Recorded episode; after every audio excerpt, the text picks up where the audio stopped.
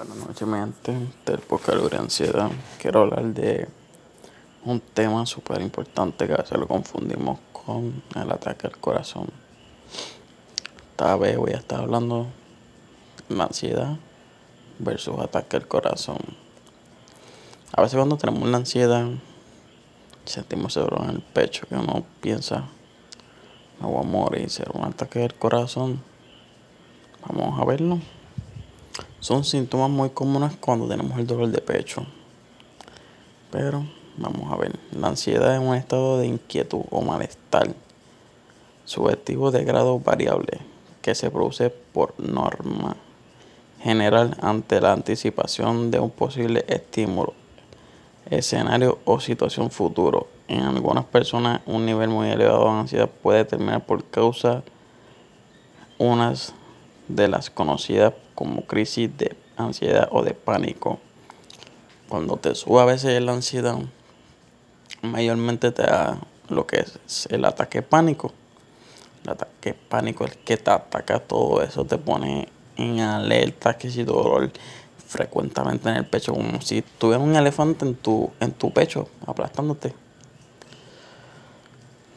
Los problemas cardíacos en lo que respecta a los problemas cardíacos, existe una gran cantidad de posibles alteraciones que podrían tenerse en cuenta para provocar síntomas semejantes. Pero lo más habitual es considerar la existencia de una angina de pecho o de un infarto. Síntomas más habituales incluyen dolor en el pecho, sensación de mareo, fatiga, dificultad para respirar a, menudo prescindiendo en un caso, en el caso de un hombre del dolor o que el brazo derecho se te duerme. En las mujeres lo pueden confundir con ansiedad, pues el dolor no suele ser localizado en el brazo derecho, sino al nivel más general las cosas por lo general se encuentran en la presencia de obstrucción al flujo circulatorio. Pues aquí como ven, o como ven, como escuchan, una ansiedad y un paro cardíaco tienen los mismos síntomas. Dolor en el pecho, la sensación de mareo, nunca más la fatiga que que sientes que estás perdiendo la respiración y la dificultad de respirar que es algo muy normal. Este la duración de los síntomas. Un ataque de pánico o ansiedad puede durar unos pocos minutos. Dependiendo de tu caso, dependiendo cuántas veces te han dado. A mí yo puedo estar como unos 10 minutos como mínimo. O unos 5 minutitos con con un ataque de pánico o de ansiedad. El daño cardíaco o el infarto. El dolor tiende a perdurar largo tiempo sin desaparecer. Suele volver al reaparecer al poco tiempo. O sea, que un dolor en el pecho como ataque pánico, eh, ataque al corazón, puede durar más de un minuto, más de 10 una hora o más. Este, las alteraciones respiratorias. Este, vamos a ver por acá. Vamos a hacer que, que ya todo el mundo lo sabe. Este, cuando, cuando tienes tu ataque de pánico, mayormente uno siente, ah, me voy a morir de respirar en general uno está respirando. El paro cardíaco, pues pierdes como que vas perdiendo tu, tu método de respirar, sientes que te vas a morir. Te amareo. En el caso que también puedes irte un touchdown. En la ansiedad o ataque pánico te puede desmayar, te puede marear, pero no te vas a morir. En ataque del corazón sí te puedes morir. a veces cuando tenemos estos síntomas no sabemos distinguirlo. Siempre es bueno leerlo o escuchar un poco cuando te están pasando estas cosas.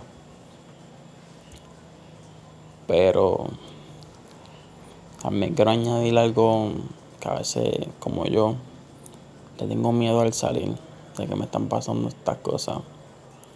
El miedo es algo ya normal en el cuerpo humano. Es una alerta que te puede salvar la vida. Y yo le pongo un 90% que te puede salvar la vida. Una, el miedo es, como ya dije, algo normal.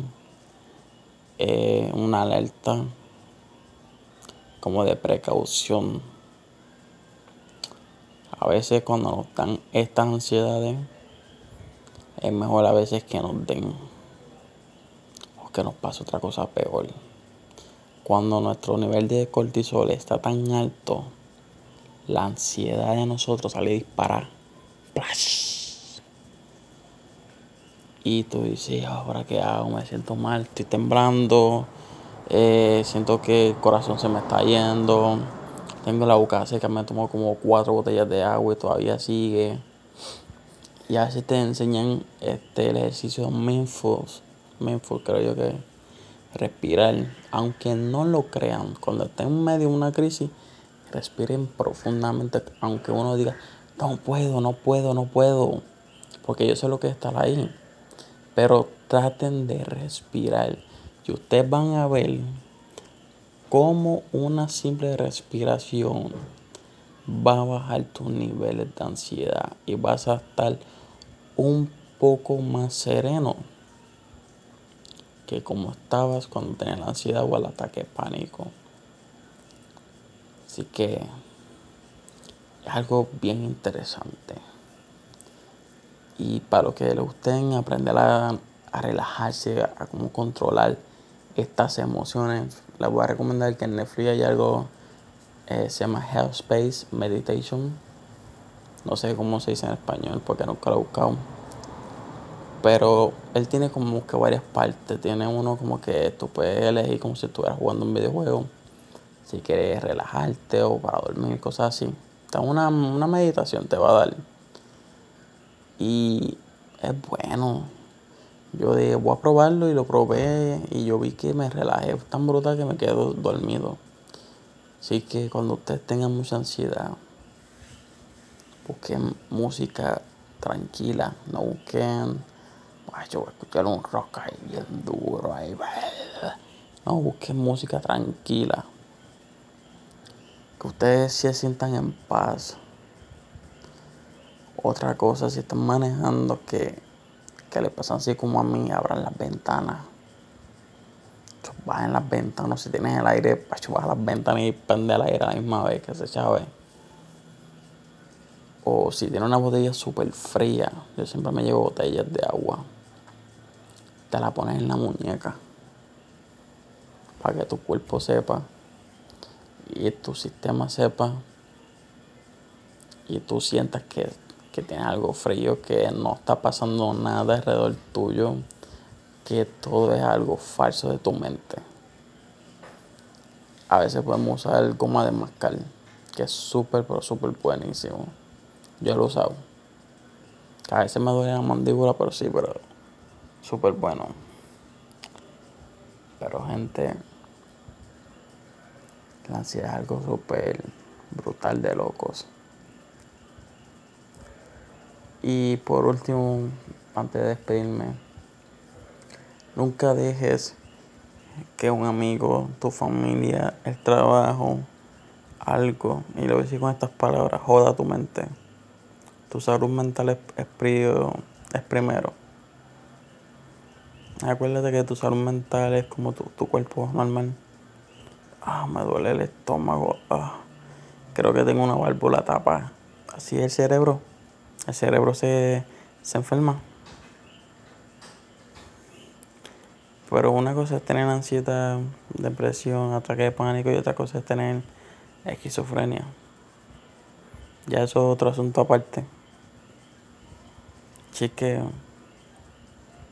denle, denle, dense más amor a ustedes. tomen mucha agua, traten de dejar lo que es la cafeína, los dulces, coman súper limpio. Y nada, nos vemos en el próximo podcast.